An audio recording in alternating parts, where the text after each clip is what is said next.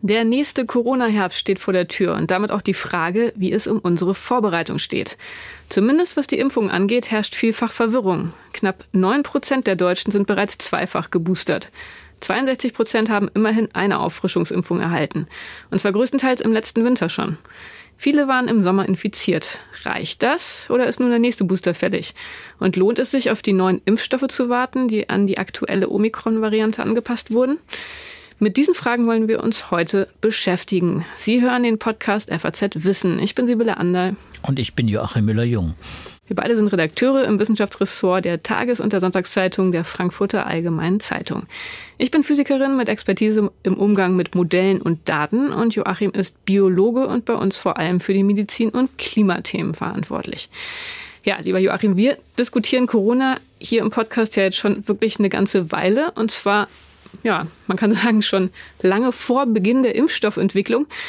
Wir haben uns ja auch schon ein paar Mal natürlich mit den Impfstoffen beschäftigt und anfangs, als wir versucht haben zu verstehen, was es mit den mRNA-Impfstoffen auf sich hat, da hieß es ja immer, dass ein ganz großer Vorteil dieser Impfstoffe sei, dass sie sich ganz schnell an neue Virusvarianten anpassen lassen. Jetzt ähm, ja, haben wir schon lange mit vielen Varianten zu tun und ich höre die Frage immer wieder, warum dauert das jetzt so lange, mit den angepassten Impfstoffen? Warum impfen wir immer noch mit den Impfstoffen, die ursprünglich entwickelt wurden? Warum haben wir da nicht viel schneller schon Omikron-Impfstoffe bekommen? Ja, wir haben sie ja inzwischen, äh, und zwar ganz frisch und ganz schnell hintereinander zwei äh, Omikron angepasste Impfstoffe in Europa sind zugelassen worden von der EMA, beziehungsweise sind zur Zulassung empfohlen worden, so heißt es ja genau. Also die Unterlagen lagen vor. Sie müssen natürlich auch äh, getestet werden. Deswegen dauert das natürlich äh, immer eine gewisse Zeit. Äh, das heißt, es ist keine Entwicklungsdauer in dem Sinne, sondern es ist einfach ein Problem, dass es so lange dauert, bis man sie getestet hat, bis man sie zugelassen hat. Bis man die Daten hat, bis man die Daten zusammen ausgewertet hat und bis man sie dann auch in diesem Rolling Review Verfahren überprüft hat, jetzt von Seiten der, der EMA beziehungsweise des entsprechenden Fachgremiums. In der EMA gibt es ja ein Fachgremium, äh, die natürlich nur jetzt äh, auch diese Zulassungsverfahren auch spezialisiert sind. Und äh, die Empfehlung ist jetzt raus. Und wie gesagt, eine Woche hintereinander zwei unterschiedliche Omikron angepasste Impfstoffe. Es sind noch äh, mindestens anderthalb Dutzend weitere Omikron angepasste Impfstoffe in der Entwicklung. Also von Impfstoffen jenseits von Pfizer, BioNTech beziehungsweise Moderna von anderen Firmen, übrigens auch CureVac, äh, hat eine, äh, einen Omikron angepassten Impfstoff in der Entwicklung und viele andere auch im Ausland. Äh, also das Interesse ist, da, ist, ist äh, an Omikron angepassten Impfstoffen sehr groß. Die müssen natürlich durch, das, äh, durch ein viel längeres Zulassungsverfahren bei diesem äh, Zulassungsverfahren für die Omikron angepassten mRNA-Impfstoffe, die schon vor zugelassen waren, beziehungsweise eine Notfallzulassung hatten in den USA, die, die mussten jetzt nicht mehr das reguläre Verfahren durchmachen. Und deswegen hat man jetzt relativ schnell hintereinander einmal einen angepassten Impfstoff auf BA1 und BA2 und danach relativ schnell einen angepassten auf BA4, BA5 äh, Omikron. Und die übrigens, das äh, bedenken nicht viele oder wissen nicht viele, aber ein wichtiger Punkt bei diesen angepassten ist, dass natürlich äh, zur Hälfte immer noch äh, der alte Impfstoff auch enthalten ist. Also ein alter Impfstoff und diese Omikron angepassten Spike-Proteine, die da drin stecken, und das macht man deshalb, weil diese alten auch immer noch äh, sehr gut wirken. Ne? Also diese ursprünglichen Omikron, äh, diese ursprünglichen SARS-CoV-2-Impfstoffe wirken immer noch sehr gut. Und es gab durchaus Diskussionen in den letzten Wochen, wie gut oder wie viel besser sind diese Omikron angepassten Impfstoffe eigentlich, weil sich natürlich auch die Menschen Gedanken gemacht haben, muss ich denn mich jetzt relativ schnell nochmal mit einem angepassten Impfstoff impfen lassen oder reicht, wenn ich drei, vier Monate jetzt jetzt äh, vorher eine reguläre Boosterimpfung hatte, reicht das vielleicht? Das ist ein wichtiger Punkt.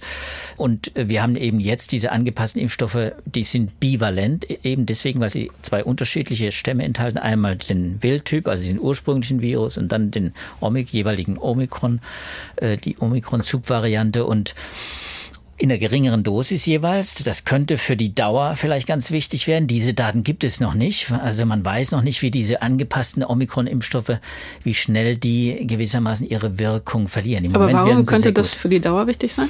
Weil es einfach die Dosis halbiert ist. Wie gesagt, es ist dann die halbe Dosis ist der ursprüngliche Impfstoff als Booster. Der funktioniert als Booster auch sehr gut immer noch.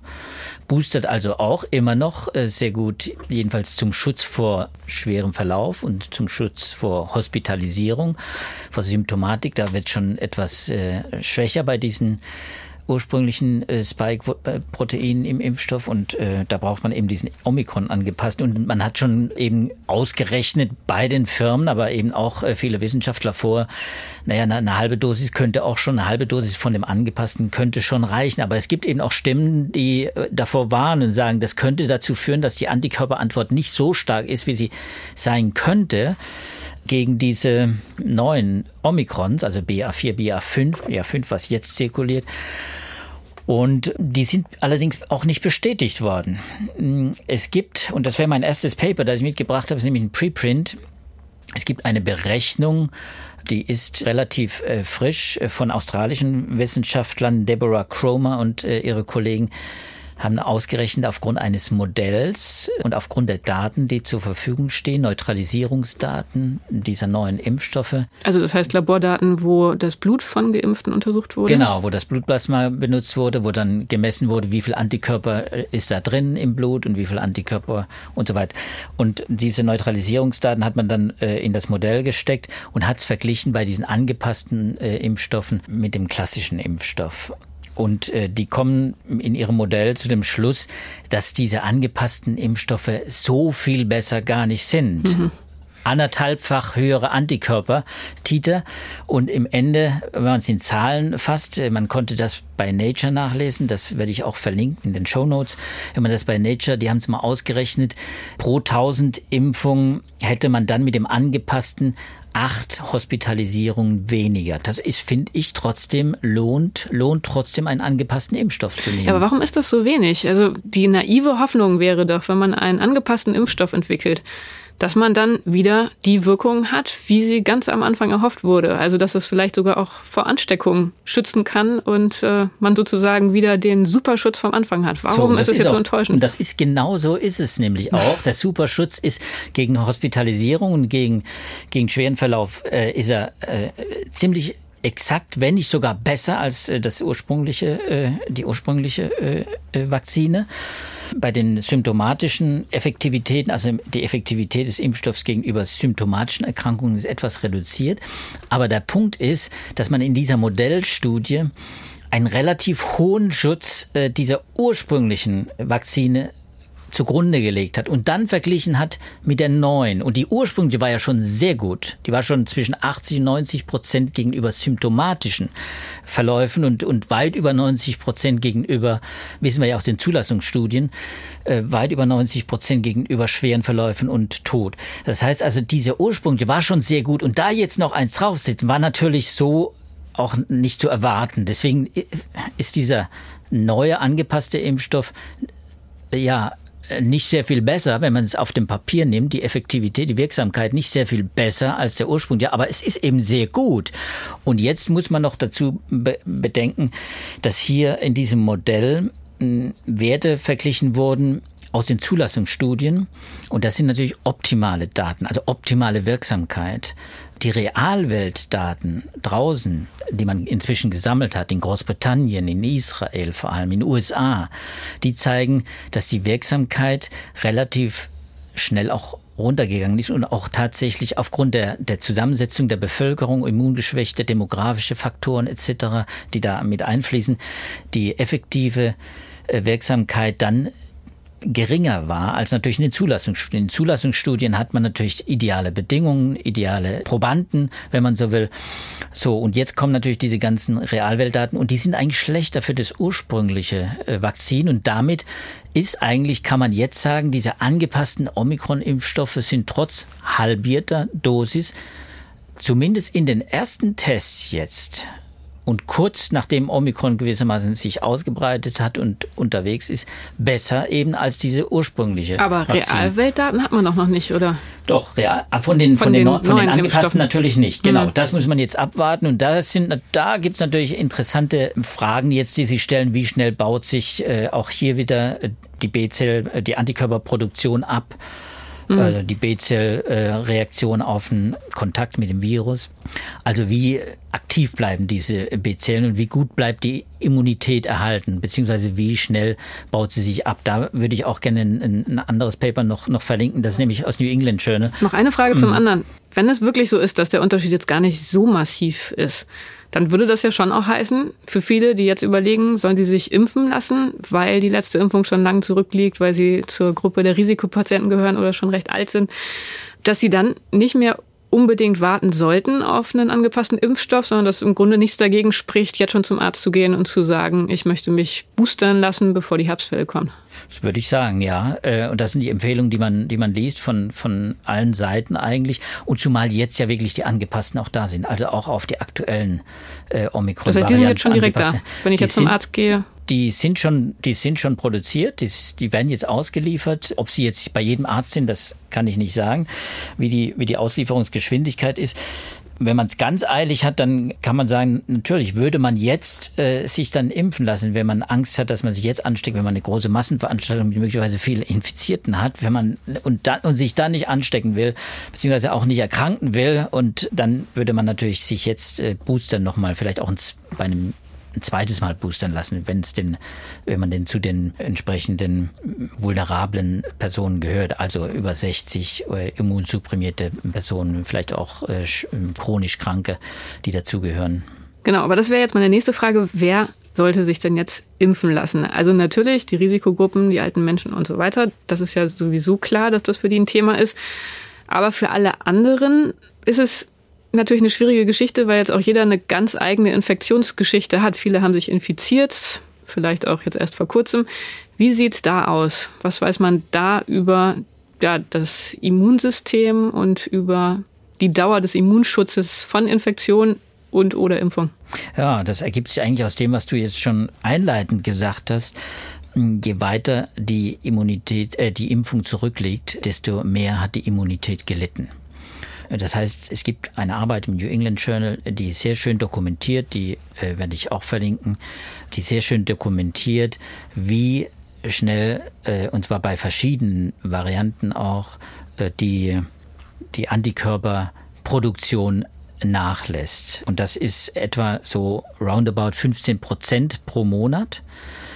Es gibt allerdings eben auch Menschen, ist eine kleine Studie mit 60 Personen. Da waren es in dem Fall waren es zwei Personen, also eine kleine Studie, aber in dem Fall waren zwei Personen ganz besonders interessant. Bei denen ist die ist der Antikörpertiter noch schneller runtergegangen und die haben natürlich dann einen geringeren Schutz, und zwar relativ früh einen geringeren Schutz. Also bei denen ist, die Antikörperproduktion regelrecht abgestürzt. Da sind natürlich Menschen mit einer schwachen Immunität und äh, das weiß man ja oft gar nicht, ob man selber davon betroffen ist, wie das ist. Das kann man auch im Prinzip nicht nachmessen. Man kann es theoretisch, aber man kann es praktisch eigentlich nicht machen, weil diese Antikörpermessungen macht man nicht. Die sind auch unglaublich teuer, lohnt sich auch gar nicht, weil die Situation ist eine Woche später schon vielleicht schon wieder anders. So, also der Punkt ist, man sollte davon ausgehen, dass es linear abnimmt. Äh, dass es also stetig mit jedem Monat äh, schlechter wird mit dem Antikörperschutz und auch schlechter, aber nicht so rasend schlechter. Das hatten wir immer wieder mal früher auch thematisiert mit dem T-Zellschutz, der ja auch vor allem vor schwerer Krankheit schützen soll. Und dass man davon ausgeht, dass also nach vier bis sechs Monaten sollte man unbedingt äh, mal über einen Booster nachdenken. Äh, und jetzt kommt natürlich die Frage, äh, wer sollte dann über den, vielleicht den zweiten, den zweiten Booster, der dritte Booster, habe ich ja schon oft genug in diesem Podcast gesagt, Sibylle, das ist, der, der erste Booster ist quasi für mich überhaupt erst die vollständige Impfung. Den sollte man sowieso machen. Das ist übrigens auch eine, äh, ein Ergebnis des Paul-Ehrlich-Instituts. Die haben hier in der Nähe auch eine große Studie gemacht zu der Frage der Antikörperantwort und äh, dritte Impfung, sprich der erste Booster und haben gesehen, jawohl, der zweite ist wichtig, ist eine Grundimmunisierung, aber der, erste Booster ist, macht die Impfung eigentlich erst vollständig. So, und jetzt ist die Frage der zweite Booster und da, und das ist ja das, was jetzt im Herbst äh, interessant ist für die Menschen, die eben wie wir dann im Frühjahr oder im Sommer eben diesen ersten Booster hatten. Äh, wann steigt man damit ein? Und äh, das hängt, wie gesagt, sehr individuell ab. Das kann man, da kann man jetzt gar keinen Ratschlag geben. Ich würde nur sagen, wenn der Boost, wenn der erste Booster nur zwei Monate zurückliegt, dann sollte man, dann braucht man sich nicht Boost. Ja, wobei im Sommer tatsächlich nicht so richtig viel passiert ist bei den Impfungen, wenn man sich die Zahlen anguckt. Und die zweite Booster-Impfung, ähm, die wurde ja im Ende Februar, wenn ich das richtig in Erinnerung habe, von der STIKO empfohlen für die über 70-Jährigen und die Risikopatienten, das ist dann ja jetzt auch schon wieder eine ganze Weile her. Also für die wäre dann erstmal die Frage, was machen die mit einem dritten Booster? Und dann natürlich die Frage, was ist, wenn ich im Sommer infiziert war? Wie kann ich auf dieser Grundlage entscheiden, wie schnell nach einer Infektion eine neue Impfung gut ist oder eben vielleicht auch überflüssig. Kann man auch nicht pauschal sagen. Da gibt es auch wenig Daten. Es gibt äh, klare Daten, die sagen, wer also eine Infektion nach, dem, nach der zweiten Impfung oder nach dem Booster hatte, der hat einen hybriden Schutz und der hybride Schutz hält deutlich länger. Da flachen die Kurven äh, weniger stark ab, hält länger, aber wie lange er dann hält, das ist eben sehr individuell. Das hängt auch von der Lebenssituation, auch von dem Stress, auch von der Gesundheit insgesamt, von der Vitalität des jeweiligen Menschen ab. Auch davon, ob er eine Co-Infektion, ob er krank ist, ob er anderweitig sich was, was holt. Also deswegen würde ich sagen, ganz individuell muss man das entscheiden.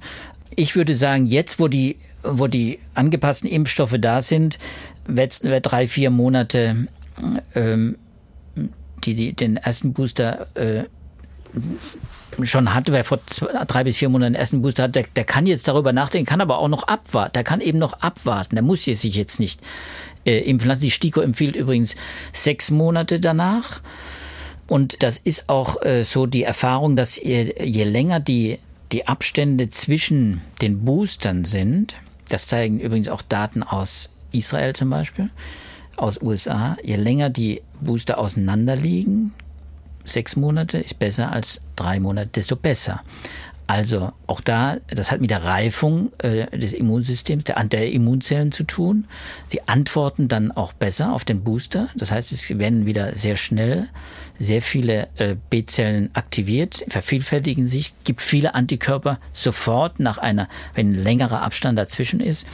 Und äh, wenn ein kurzer Abstand ist, äh, dann lässt diese Wirkung eben auch wieder nach. Das heißt, die, diese, dieser, dieser Push, dieser Booster-Effekt geht dann ein bisschen verloren. Unter zwei Monaten übrigens, auch da gibt's interessante Daten, wenn auch die sehr dünn sind.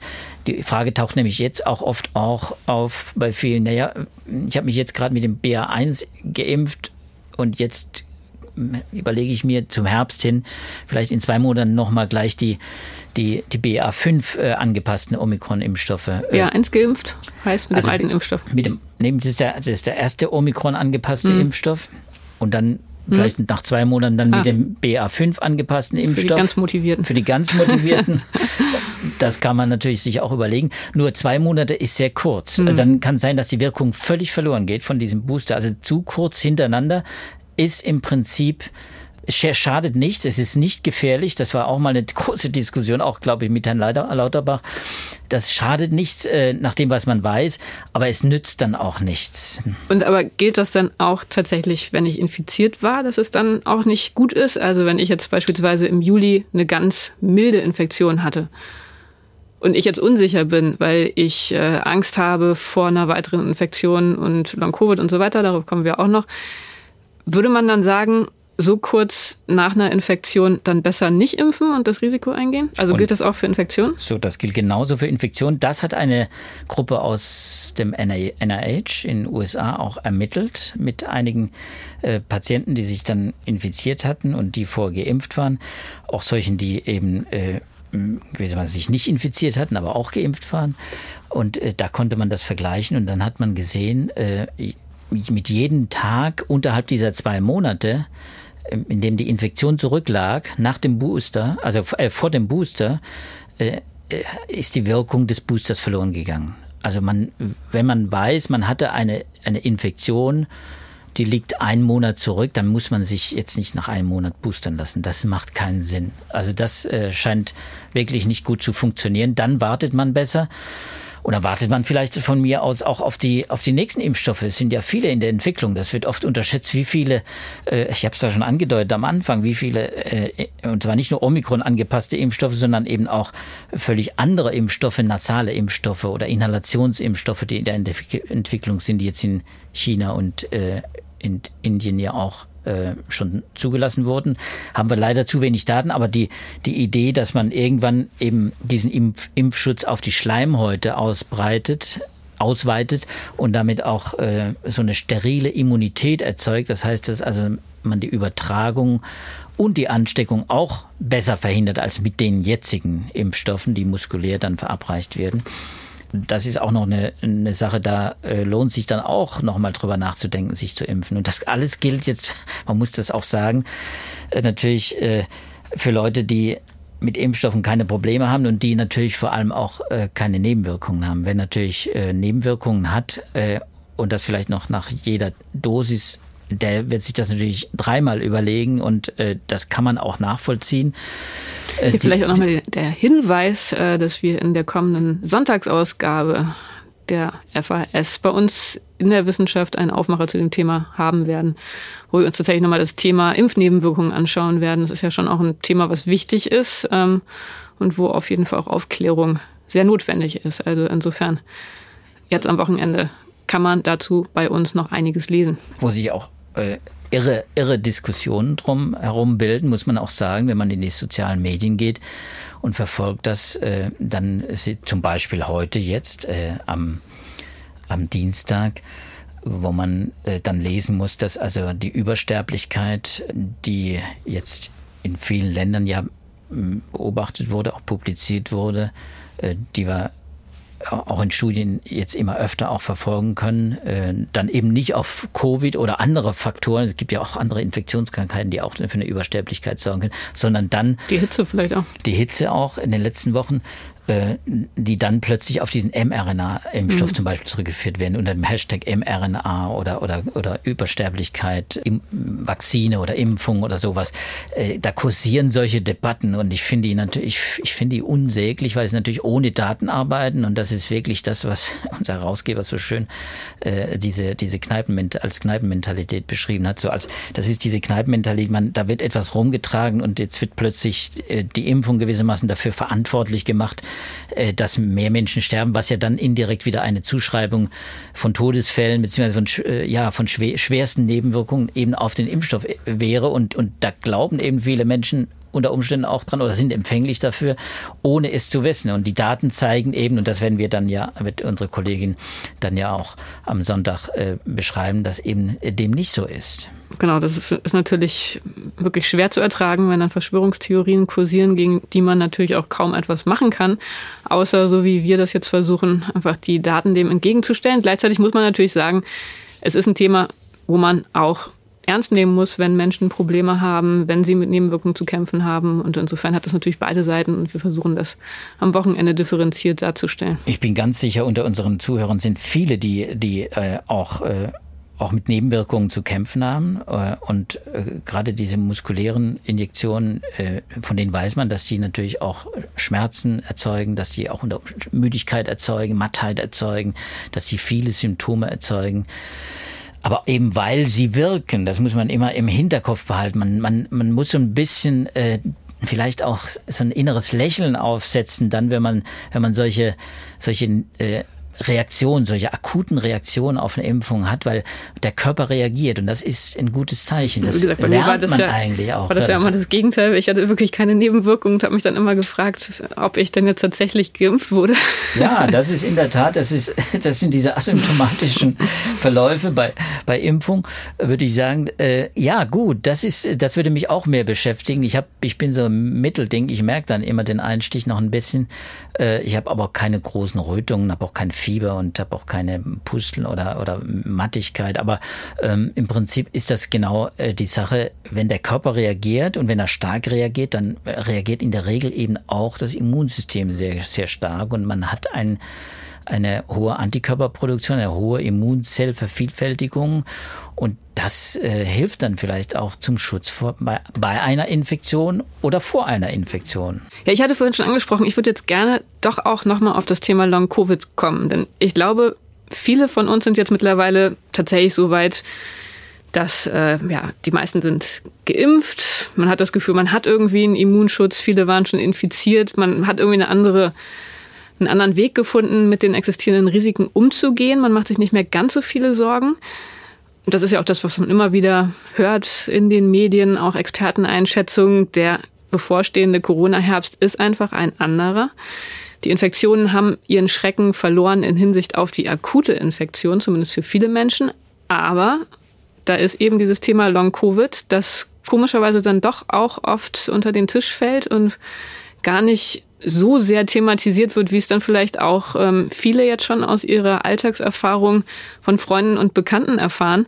Denn ja, also zumindest bei mir ist es so, dass ich jetzt schon einige Fälle kenne von Menschen, die wirklich Wochen und teilweise sogar auch monatelang sich mit Müdigkeit herumschlagen, sich nicht mehr richtig konzentrieren können, Nachmittagsprobleme haben, ihrem Job noch nachzugehen, weil sie einfach diese Energie nicht haben und all das nach einer Covid-Infektion. Und das ist natürlich bei all dem verminderten Schrecken, den die Infektion mittlerweile akut hat, natürlich schon ein Punkt, wo man sagen muss, ähm, das ist ein hohes Risiko für jeden Arbeitnehmer, der dagegen spricht, die Infektion jetzt auch im bevorstehenden Herbst zu leicht zu nehmen und ähm, ja, sich zu sicher zu fühlen. Insofern natürlich die Frage, die, glaube ich, viele beschäftigt, helfen die Impfungen tatsächlich gegen Long-Covid? Kann ich als Geimpfte und Geboosterte mich ein bisschen sicherer fühlen, dass die Wahrscheinlichkeit zumindest geringer ist, dass ich unter langanhaltenden Symptomen leide?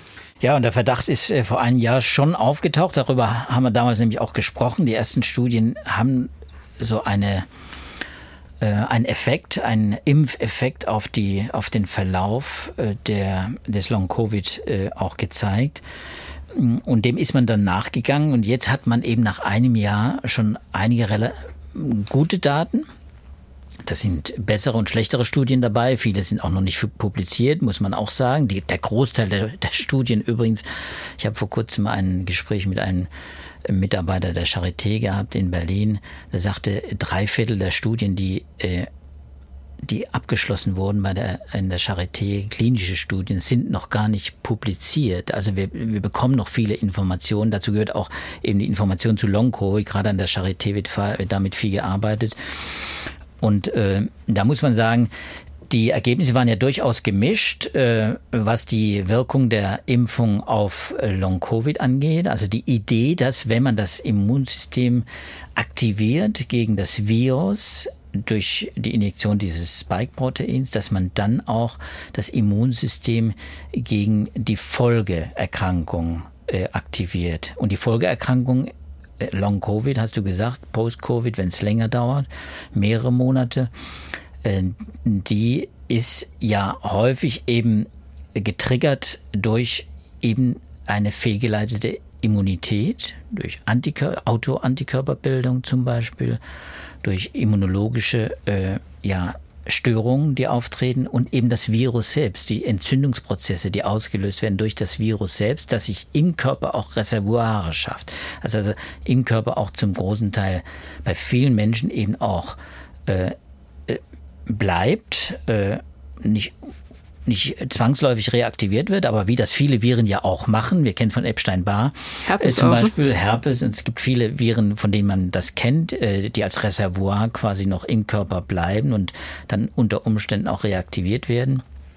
Und deswegen gibt's ja da viele, viele Parallelen zu anderen Leiden, zum Beispiel eben dem chronischen Ermüdungssyndrom, CFME und anderen äh, Erkrankungen, von denen äh, man weiß, dass die, das Immunsystem eben da eine wichtige Rolle spielt. Und die Idee, wenn man das im Immunsystem aktiviert, dann eben auch gegen diese äh, Langzeitsymptome vorgeht. Sie verhindert oder sie mildert zumindest. Und, und jetzt gibt's eine interessante Studie, die hat das meiner Meinung nach so klar wie bis jetzt noch keine andere gezeigt. Man muss aber auch sagen, das ist jetzt keine riesige Studie, aber es ist eine Studie aus Israel und Israel wissen wir, die haben gute Daten, sehr gute Daten. Und die haben, äh, äh, das war Michael äh, Edelstein, die haben äh, ein, ein, von der Barilan-Universität, äh, die haben 3500 Menschen äh, in ihre Studie aufgenommen, von denen eben zum großen Teil, und zwar zwischen Juli und November 2021, also im ersten Jahr der, der Impfung noch, also noch nicht Omikron, muss man auch sagen. Hm. Und mit denen haben sie eine Studie gemacht, die ein Teil der der Patienten, der Probanden, mehr als die Hälfte, nämlich, ähm, die hatten keine Infektion und ein Teil, nämlich knapp 1000 etwa, äh, die haben eine Infektion entwickelt und zwar nach der ersten oder nach der zweiten Impfung. So, und nicht mal nach, da ist jetzt der Booster noch gar nicht drin in dieser Rechnung, sondern die haben nur die quasi, was damals als vollständige Impfung galt und bei vielen immer noch als vollständige Impfung, wenn sie zweimal, äh, äh, zweimal geimpft sind und haben mal geguckt, wie, wie ist es dann mit Long Covid? Und in, bei diesen 1000 Patienten hat man eben im Vergleich zu den, naja, äh, zweieinhalbtausend, äh, die eben kein, äh, keine Infektion hatten, äh, dann äh, äh, beziehungsweise die eine Infektion hatten und eben aber nicht geimpft waren oder nur einmal geimpft waren, konnte man schön vergleichen, die unterschiedlichen Gruppen, wie stark schlägt die Impfung zu Buche. Und da muss man sagen, zwischen 50 und 80 Prozent, also es ist sehr unterschiedlich, je nach Impfung, äh, je nach äh, Impfvollständigkeit, also erste Impfung, zweite Impfung, je nach Abstand auch äh, der Impfung, äh, schützt eben die Impfung eben auch vor diesen Long-Covid-Symptomen. Also man hat die Patienten gefragt, welche Symptome haben sie dann noch nach, nach der Infektion, in welchem Abstand, Kopfschmerzen, Kurzatmig, Kurzatmigkeit zum Beispiel wurde mehr als 80 Prozent reduziert im Vergleich zu Menschen, die eben gar nicht geimpft waren. Also das heißt, man hat äh, einen echten Impfeffekt äh, ermittelt, äh, meiner Meinung nach jedenfalls sehr gut dokumentiert in dieser Studie. Aber äh, wie gesagt, es gibt auch äh, größere Studien, zum Beispiel in den USA, Realweltdaten von vom CDC, äh, die ein bisschen in eine andere Richtung gehen, die auch so nicht so einen großen Effekt festgestellt haben. Von der als Biologe muss ich sagen, von der Plausibilität her finde ich, äh, kann man es erwarten, dass die Impfung, weil sie ja langfristig auch wirkt, auch einen gewissen Effekt haben kann. Hm.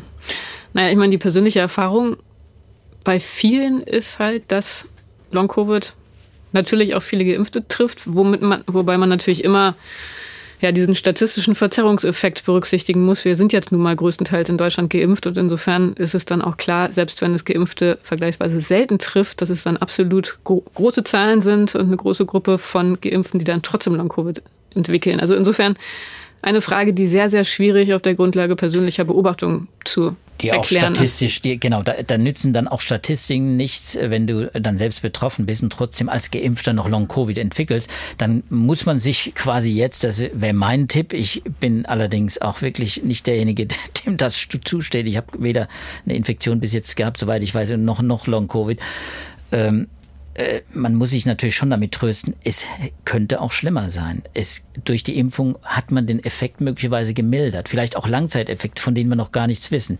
Die Infektion hat eben, und das weiß man aus von Patienten, die eben sich 2020 relativ früh angesteckt hatten, auch noch vor dieser Impfphase und lange mit dem Virus äh, zu tun hatten, weiß man, dass diese Effekte eben auch über zwei Jahre anhalten können. Geruchs, Geruchsverluste das Offensichtlichste für viele Long-Covid-Patienten, die das betrifft. Die halten eben dann schon mal auch zwei Jahre und mehr dann an ne? oder Geschmacksverluste. Das heißt also, wir haben hier äh, es vielleicht mit einem Phänomen zu tun, das und das ist ja in der Medizin eigentlich der Normalfall, ist aber in der Biologie auch der Normalfall, dass man natürlich äh, den Effekt nicht komplett ausschalten kann, auch durch eine Impfung, weil wir individuell ganz unterschiedlich auch, äh, auch disponiert sind, weil wir unterschiedliche äh, Immunität mitbringen, weil wir unterschiedliche äh, ja, Gebrechen haben oder eben Schwach, Schwachstellen haben, wenn man so will. Das, deswegen kann man das, äh, das ist so, da funktioniert das bei dem einen besser, bei dem anderen schlechter. Man kann es nicht vorhersagen und wenn man vorbeugen will, dann ist es wie mit jeder Prävention oder Prophylaxe, die man machen kann in der Medizin. Äh, es ist statistisch ist es eine Wahrscheinlichkeitssenkung. Eine völlige Eliminierung des Risikos erreicht man ganz selten. Hm. Gut, ich glaube, diese Ausführungen haben uns jetzt schon ganz schön weitergeholfen in der Einschätzung der aktuellen Situation und der persönlichen Entscheidung für jeden Einzelnen, ob man sich jetzt nochmal einen weiteren Booster holt oder nicht. Zumindest für mich war das sehr interessant. Als dreifach geimpfte und einmal infiziert gewesen, ist allerdings schon ein bisschen her, werde ich jetzt mal gucken, wie ich in den Herbst gehe. Aber auf jeden Fall erstmal vielen Dank an dich, Joachim, dass du diese Studien für uns zusammengesammelt hast. Ähm, wir werden die alle wie immer in die Shownotes stellen, damit Sie sie auch noch mal nachlesen können. Äh, insbesondere den Nature-Artikel, der nochmal eine zusammenfassende Darstellung zu den Omikron-Impfstoffen liefert. Den fand ich sehr interessant. Also den werden Sie auch dort finden. Ansonsten freuen wir uns ja auch immer über Post und über Rückmeldung von Ihnen. Da muss man sagen, das ist jetzt wahrscheinlich auch angesichts unserer relativ langen Sommerpause ein bisschen in Stocken geraten. Sonst ähm, referierten wir hier ja auch immer ganz gerne, was es so für Anregungen gab. Da ist jetzt schon länger nichts mehr reingekommen. Insofern freuen wir uns sehr, wenn wir wieder von Ihnen lesen, wenn Sie Nachfragen haben, Themenideen, Themenwünsche, Kritik. Schreiben Sie uns unter dem Stichwort Podcast Wissen an wissenschaft.faz.de. Wir werden in der nächsten Woche wieder für Sie da sein, hier im Wissenschaftspodcast. Wenn Sie den nicht verpassen wollen, dann können Sie ihn auf allen Podcatcher-Plattformen abonnieren. Darüber freuen wir uns und wir freuen uns auch, wenn Sie in der nächsten Woche wieder mit dabei sind. Bis dahin alles Gute und Tschüss. Ja, tschüss und viel Gesundheit.